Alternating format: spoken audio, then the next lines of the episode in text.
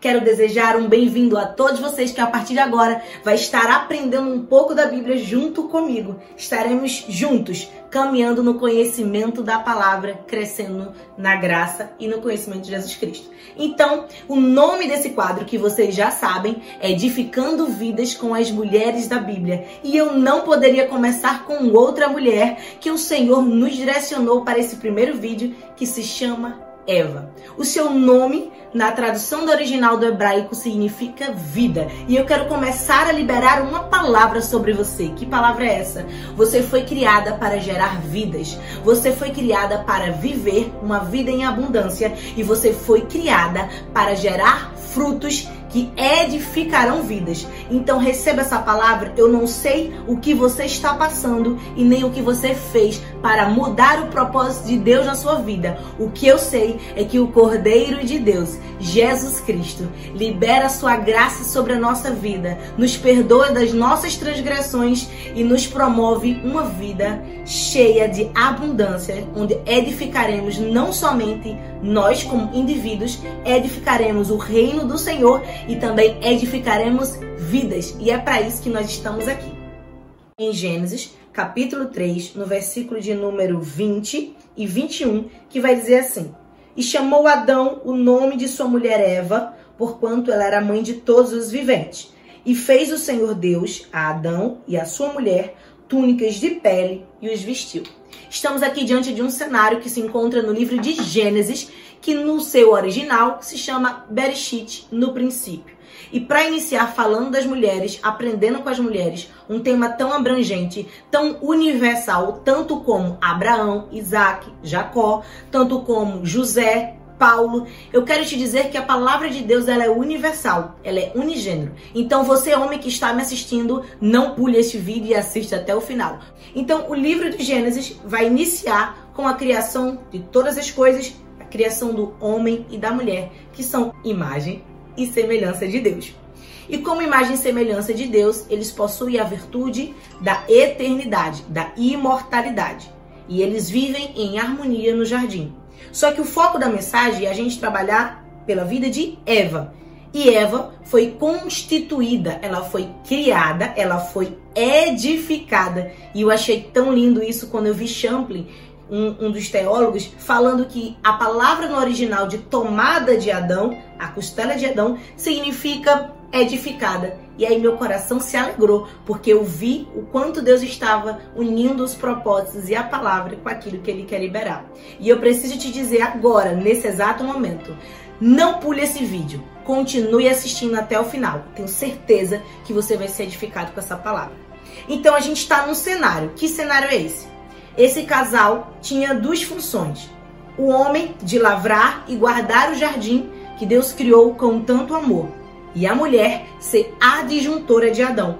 Como adjuntora, também sinônimo de companheira, uma mulher que está ali lado a lado ou adiante dele, introduzindo palavras de conforto, edificando sua casa, assim como Provérbios, capítulo 14, versículo 1 vai dizer que a mulher sábia, ela edifica sua casa e a tola a destrói.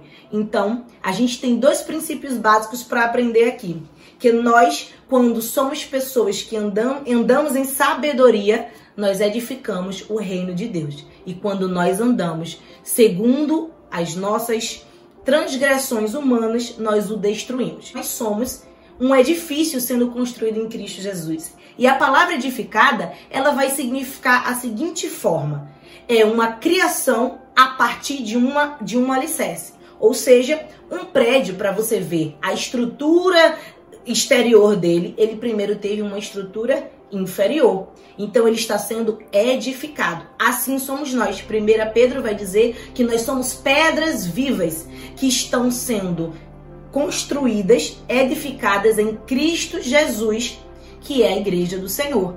Então eu preciso te dizer que nós precisamos olhar para a passagem bíblica em um contexto geral. Nós sabemos que somos a noiva de Cristo e ele vem nos buscar fazendo o casamento perfeito nos céus. Então, se a gente olha para essa passagem dessa segunda maneira, conseguimos aplicá-la de uma melhor forma, de forma universal. Que forma é essa? A gente vai olhar para um casamento. A noiva, Eva, e Adão, é o seu noivo, o seu esposo, Jesus Cristo. E olhando por esse parâmetro, a gente percebe que quando nós buscamos cumprir os propósitos de Deus, orientados pela palavra e obedientes a, a toda a ordenança dele, nós iremos crescer, agradar ao nosso esposo e vamos concluir essa aliança no dia do arrebatamento. Porém, quando nós não cumprimos com isso, nós desagradamos e provocamos a destruição do lar. E nós não queremos provocar a destruição da igreja. Nós podemos trazer essa palavra para o nosso, nosso dia a dia de diferentes formas. Por exemplo, eu estou sendo edificada em Cristo para me tornar uma pessoa melhor. Eu estou edificando a minha casa, seja no relacionamento com o meu pai, com os meus pais, com a minha mãe, com o meu marido, com os meus filhos. Eu também edifico a minha casa. Eu também edifico o reino de Deus. A igreja, o meu ministério, ele acrescenta a igreja. A, a, seja ministério da palavra, seja o louvor, eu quero te dizer que o pastoreio, seja qual for a tua função, se você limpa a igreja, o teu ministério tem que ser com o intuito de edificar o reino e não de destruir o reino. Toda pessoa que produz os princípios da edificação, ela vai liberar palavras que edificam ela vai utilizar os seus dons de forma que edifica. 1 Coríntios capítulo 14. E ela não vai provocar a destruição da igreja. Romanos 14, 19. Então você entende como essa palavra ela é abrangente. E também a gente vai perceber o que mais? Que a mulher ou o homem que segue a palavra de Deus e não foge do seu propósito, ele edifica vidas. E você foi chamado para edificar vidas. Então, eu quero começar aplicando essa palavra em Gênesis capítulo 3, no momento em que Eva é tentada pela serpente. E é bem verdade que o mal está ao derredor, procurando brechas para entrar na nossa vida, para destruir o propósito de Deus para nós. Eva tinha um propósito que Deus estabeleceu para ela: ser uma companheira, uma adjuntora da raça humana Adão. Ela foi criada com o intuito de estar lado a lado com Adão e não com outros seres animais. Ela foi criada para estar junto do homem, que era sua osso do osso e carne da mesma carne. Então a gente percebe que de cara Satanás vem em forma corpórea de uma serpente e começa a mudar todo o contexto que Deus estabeleceu para ela. E a gente vai partir do princípio que Eva era para estar ao lado do seu marido. Interessante observar que nessa passagem, no verso capítulo 1, a Bíblia vai dizer que a serpente ela vai se direcionar à mulher. E a Bíblia não nos mostra que eram ambos que estavam juntos no mesmo momento. Porque senão a serpente poderia se relacionar e poderia se direcionar a ambos. Ou poderia se direcionar a Adão. Olhando por esse lado, eu posso conjecturar diante do que a Bíblia me traz que Eva ela provavelmente estava sozinha. Então, uma pessoa que foi criada com o objetivo de ser adjuntora para proteger, edificar, ser uma mulher que vai instruir o seu marido, estar lado a lado com ele, ela não está. Adão foi criado para lavar, lavrar e guardar o jardim de Deus. E então eu vou pensar diante do que a palavra me diz que Adão estava trabalhando, lavrando e guardando a terra. Eva estava no jardim, provavelmente longe de Adão. E é o momento que a serpente chega para atrapalhar todo o propósito de Deus. E nesse momento a gente também percebe que ela foi criada não para conversar com serpente. A comunhão e relacionamento que ela deveria ter era com Deus e com Adão, e não com serpente. Percebe o perigo que é você fugir do seu propósito? Quando nós abrimos brecha para que pessoas venham trazer subtração ao ministério que Deus nos deu.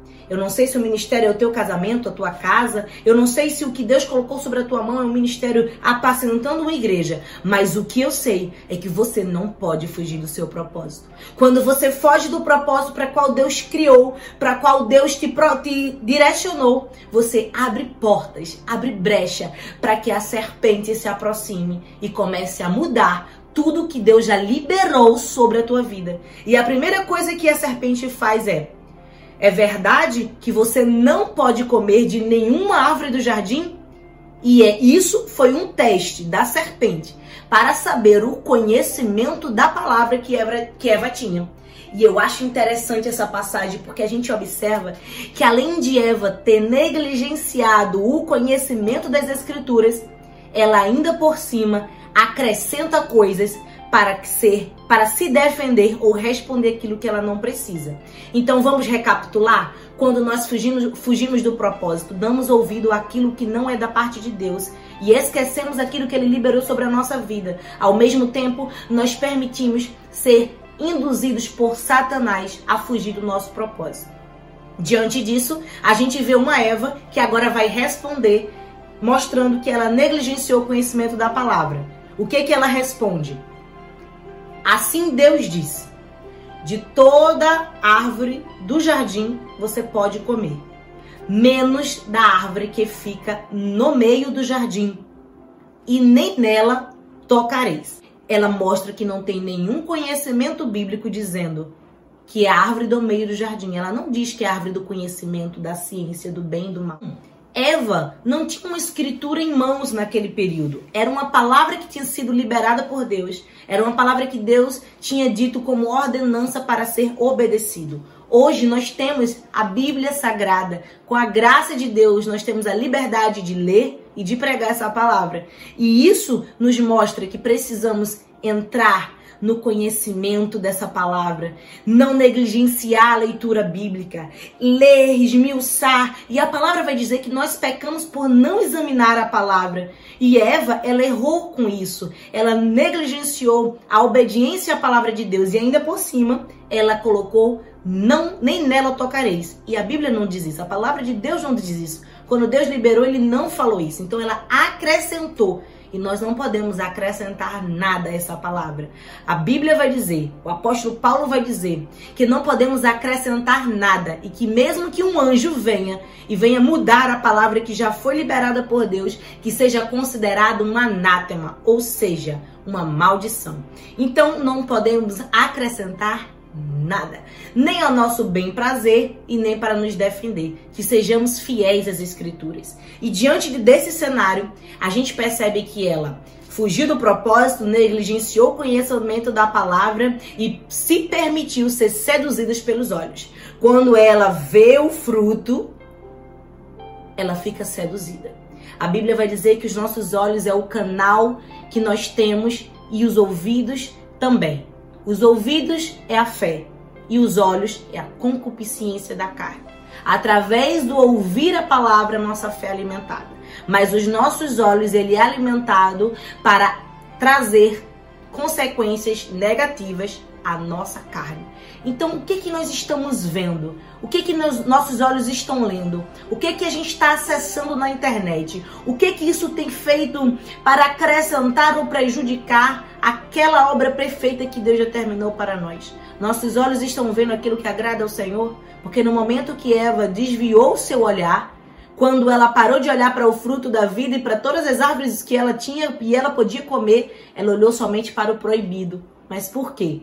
Porque ela fugiu do propósito, porque ela passou a negligenciar o conhecimento da palavra. Então aquilo que era ruim pareceu ser bom. E a minha mãe bem me dizia: nem tudo que reluz é ouro. Então nem tudo que é bom vai ser para o teu bem. Tudo me é lícito, mas nem tudo me convém. E realmente, a serpente nunca disse a ela: Eva, coma o fruto ou tome este fruto. A serpente ela soltou uma, soltou uma proposta muito sutil. Foi Eva que não estava alicerçada na palavra. Foi Eva que tinha fugido do seu propósito e se seduziu pelas propostas do pecado. E eu preciso te dizer: não permita que o que os seus olhos veem venham mudar a palavra que Deus já liberou sobre você. Não permita que as circunstâncias que parecem ser boas venham mudar a palavra que Deus liberou para a tua vida. Eu preciso te dizer que não é circunstâncias que vão gerar o milagre na tua vida, mas o milagre só vai ser gerado se você for fiel, independente das circunstâncias. Porque Deus não precisa de ambientes favoráveis ou não. Perceba que quando você quer aderir mais conhecimento para ser como Deus, assim como Eva fez, a gente passa por cima daquilo que Deus nos deu. Que, que passar por cima é isso? passar por cima daquilo que ele escreveu como princípio básico para a nossa vida. E aí, quando ela faz isso, aquela mulher que foi chamada para gerar vida, edificar vidas, aquela mulher que foi chamada para trazer uma, um edifício na sua vida conjugal, na sua vida ministerial, ela traz morte. Percebe? Como as coisas mudaram de sentido, mudaram o propósito, mudou tudo, porque ela se foi seduzida por uma proposta então, ali ela pega aquele fruto, ela come e ela oferece ao seu marido. Ela foi chamada para gerar vida e agora ela gera morte. O pecado entra. Ela seduz outras pessoas a irem junto naquilo. E esses erros não podem acontecer na nossa vida. Não podemos permitir que isso aconteça. Estamos aqui para aprender juntos e eu percebo que quando eu erro, eu não posso influenciar a outros, mas quando eu erro, eu preciso reconhecer o meu erro, quebrantar o meu coração, me arrepender, mudar de atitude, e aí então a graça de Deus se manifesta na minha vida. Então a gente percebe agora que os dois se encontram no conhecimento do bem e do mal. E eles se escondem porque ouvem a voz de Deus no jardim e era uma presença tão maravilhosa que era uma teofania, uma presença que eles poderiam ter acesso a Deus, uma comunhão com Deus. E ali o fruto foi o pecado original que ela comeu. E ela constrói junto com Adão um avental de figueira. Ela se esconde atrás do seu pecado. E mais uma vez ela repete isso, quando ela se esconde atrás da árvore, ela também vai se esconder atrás do pecado. Então, quando nós nos disfarçamos daquilo que não somos para esconder aquilo que nós realmente somos, isso provoca em nós uma morte eterna. A Bíblia de Gênesis Apocalipse vai falar da intenção de Deus de ter uma comunhão, um relacionamento com os seus filhos. A intenção de Deus após o pecado de restaurar essa comunhão, de trazer o seu povo para ele, de restaurar essa aliança, imagem e semelhança de Cristo restaurando a eternidade através da salvação. E aqui eles se escondem, mas a gente percebe um Deus que é misericordioso. Aparece para eles, pergunta para Adão e para Eva o que que aconteceu. Eles relatam o acontecimento. Existe uma justiça de Deus sendo aplicada sobre os atos civis. Que justiça é essa? Eu preciso que você entenda duas coisas. A justificação em Cristo Jesus nos perdoa dos nossos pecados. Porém, os nossos atos civis, eles têm consequência. Se eu roubo, eu vou para a prisão. É um ato civil. Se eu infrinjo a lei, eu vou eu vou arcar com as consequências dessa infração. Porém, a infração espiritual do pecado é justificado em Cristo Jesus. E quando nós cremos nele, ele justifica nosso, os nossos pecados. E eu preciso que você entenda isso porque existiu uma justiça de Deus para a vida de Eva, para a vida da serpente e para a vida de Adão. Mas eu quero que você entenda que independente do erro de Eva, independente do erro de Adão, eu preciso que você entenda que independente do erro de Eva, independente do erro de Adão, Deus entrou com misericórdia. O que é misericórdia? É o ato de se colocar no lugar do outro e de perdoar. Deus se colocou no lugar de Adão e Eva, os perdoou, liberando o perdão através de um, de um avental de pele de animal. O propósito que Eva foi criada foi restaurado. E eu preciso te dizer que neste dia o Senhor está restaurando o propósito na tua vida. Entenda os teus erros, o que você cometeu, o que te afastou do teu propósito, não pode continuar te aprisionando atrás da figueira. Você precisa ouvir a voz que Deus está liberando para você nesse momento no jardim da tua casa. E ele está te dizendo: "Pare de se esconder atrás da figueira. Eu sou um Deus de misericórdia que te amo, te perdoo, te justifico. Eu sou um Deus que restaura o teu propósito, a tua essência. Eu sou um Deus que eu pego o cordeiro e, e transforma em avental de pele para que você seja coberto verdadeiramente. Precisa, precisava de um sangue de animal para que eles não morressem e aquele avental cobriu o pecado deles. Assim como Cristo Jesus foi o cordeiro, o cordeiro limpo, sem mancha, sem pecado, santo que morreu naquela cruz e através de Cristo nós somos justificados dos nossos pecados. Através da sua graça remidora, nós somos diariamente perdoados quando nos arrependemos dos nossos pecados. Ei, receba a graça de Deus aí. Receba aí, na onde você está, a paz que excede todo entendimento. Pare de se esconder atrás de figueira, atrás de pecado, atrás de religiosidade, atrás de roupa de crente, de cocó de fogo. Eu preciso que você pare Pare de se esconder atrás do externo e permita que o sangue de Jesus entre dentro de você, purifique dos seus pecados. Reconheça que você fugiu do propósito, que você fugiu daquilo que Deus determinou para você, que você negligenciou o conhecimento da palavra, começou a destruir pessoas, destruir tua casa, o teu casamento, começou a destruir os irmãos da igreja. Da tua boca não saía mais palavras de edificação. Os teus dons não eram utilizados mais para edificar. Você já estava destruindo a igreja, destruindo o casamento, mas eu preciso que você entenda que esses erros são anulados em Cristo Jesus quando você se arrepende. Se encontre com Jesus aí, onde você está agora. Reconheça que Ele é na sua vida. Reconheça que você errou e o sangue dele vai te purificar de todo o pecado. E ele vai manifestar a graça e o teu propósito vai ser restaurado. O propósito de Eva gerar vidas, edificar e você também vai ser um instrumento de edificar vidas, ministério, igreja, teu casamento. Eu quero liberar isso para a tua vida da parte do Senhor. Receba no seu coração. O teu propósito está sendo restaurado. Não porque André está falando, mas é porque Deus falou em sua palavra. E a palavra dele, serpente nenhuma anula. Ele te ama, você é filho. E ele não desiste de você, tá bom? Quero orar por você. Feche seus olhos aí onde você está e se você tem fé, ore junto comigo. Se não for por fé, não peque, por favor. Mas receba essa oração como um sinal de gratidão e um sinal de que eu quero ser instrumento para edificar a tua vida. Deus, nós estamos aqui neste momento, Senhor, muito gratos por essa oportunidade, por essa plataforma que o Senhor nos libera para alcançar vidas em todas as partes do mundo. Quero te pedir, Senhor, que seja uma ou um milhão de pessoas ou muito mais que forem ter acesso a esse vídeo.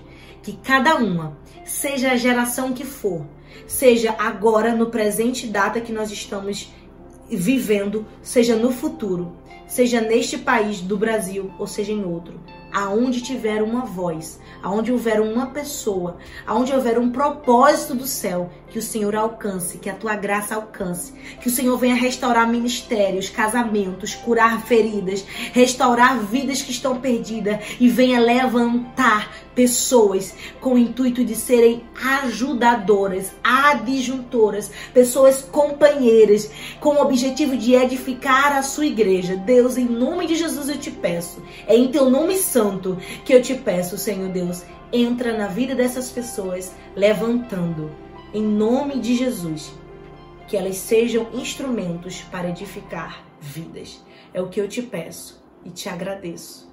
Amém. Deus abençoe você. Faz um favor, seja instrumento para edificar vidas a partir de agora. Compartilhe esse vídeo com alguém. Compartilhe esse vídeo, se inscreve no canal, aperta no sininho, é assim que se diz, né? Porque eu estou começando isso agora.